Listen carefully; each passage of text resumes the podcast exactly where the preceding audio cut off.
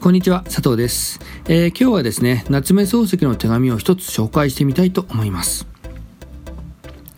えー、今回ご紹介するのは夏目漱石が鈴木三重吉に宛てた手紙の一節になります、えー、それでは早速読んでみたいと思います。こちらですね。僕は子供のうちから青年になるまで世の中は結構なものと思っていた。うまいものが食えると思っていた。綺麗な着物が着られると思っていた。私的に生活ができて美しい細工が持てて美しい家庭ができると思っていた。もしできなければどうかして得たいと思っていた。還元すればこれらの反対をできるだけ避けようとしていた。しかるところ世の中にいるうちはどこをどう避けてもそんなところはない。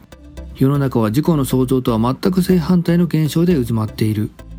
そこで五人の世に立つところは汚いものでも不愉快なものでも嫌なものでも一切避けぬ。否進んでそのうちへ飛び込まなければ何もできぬということである。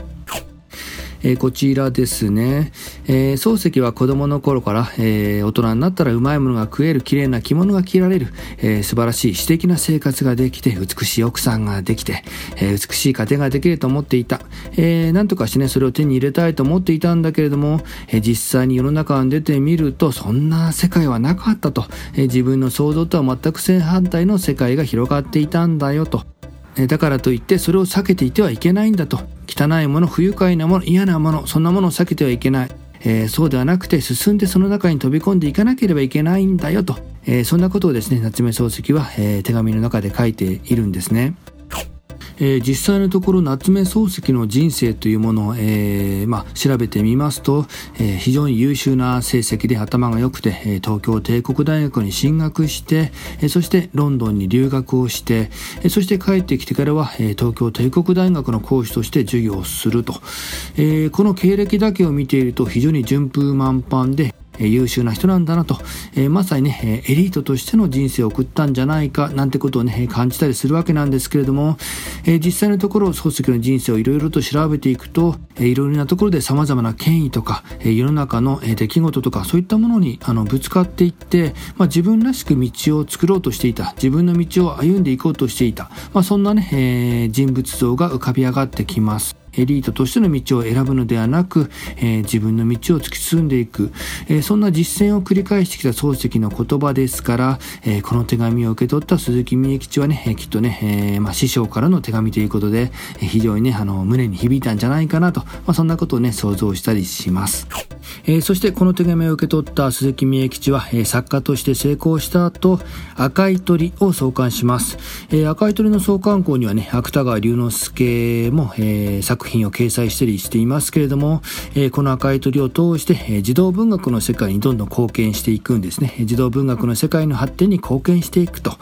え、そして実際にいろいろとね、評価を受けていくんですけれども、えー、赤い鳥もですね、後半の方ではなかなか経営状況が難しく厳しくなったり、えー、いろいろとトラブルもあったようなんですけれども、えー、最後まで鈴木美恵吉は、えー、この赤い鳥を通して、えー、児童文学の世界の発展に、えーまあ、尽力していったと、えー、そのような鈴木美恵吉の人生を振り返ってみると、えー、もしかすると、えー、この若い頃に受け取った漱石先生の手紙の中にあった、えー、嫌なものを避けずに、えー、どんどんその中に飛び込んでいくんだよと、まあ、その教えを胸に、えーまあ、実践されていったんじゃないかなと、まあ、そんなことを想像すると非常にこう胸に響いてくるものがありますよね。やっぱり素晴らしい先生と、え、素晴らしい弟子と、え、そんなね、師弟関係が垣間見れる、え、素晴らしい手紙だと思いまして、え、今回紹介させていただきました。